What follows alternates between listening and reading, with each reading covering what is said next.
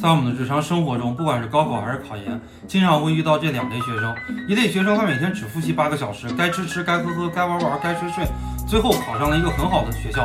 那么还有一类学生呢，每天复习十四到十六个小时，起早贪黑，所有的时间都在学习，最后与名校失之交臂，甚至于连考研调剂的机会都没有。这是为什么呢？究其根本，是因为这个学生没有改变传统的思维模式。我们的高考考研跟我们初中小学的学习方式是不一样的。我们中小学学习的方式呢是这种机械化的学习。如果你纯粹的死记硬背，一定可以考到一个不错的成绩。但是高考和考研是一次高水平的选拔人才的考试。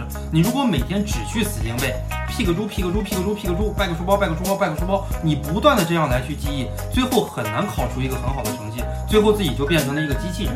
那我们今天来给大家说一说，如何从考研开始改变我们传统的思维方式，把自己培养成一个有创造性思维的人才。首先，第一点，不要着急去背，我们一定要先理解。在考研的道路上，不管是公课还是专业课，都会遇到这样的一个情况。你如果纯粹的去背，第一点背起来非常非常的难，你背住了很容易就忘了。你即使没忘记忆力非常好，你把它给背住了，你也很难去运用这个知识点啊。在考题的时候，你很容易就张冠李戴了。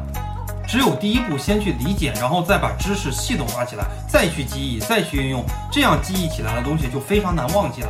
第二点呢，改被动学习为主动学习。我们的考研是一种主动学习，不像我们高考、中考有人去督促你，你一定要给自己制去制定这种复习计划。